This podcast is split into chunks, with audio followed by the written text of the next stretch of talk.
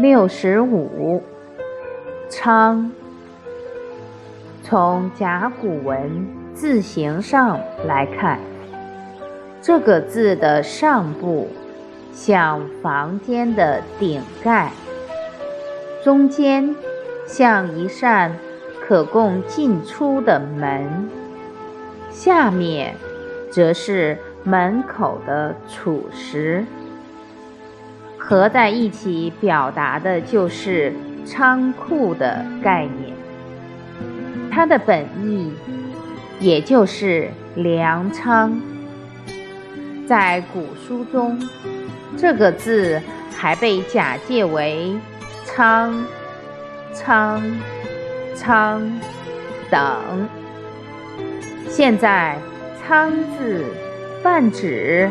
用来储藏物资的建筑，如工厂的仓库，一间可以打开门进出的粮仓，粮食满仓，人心不慌。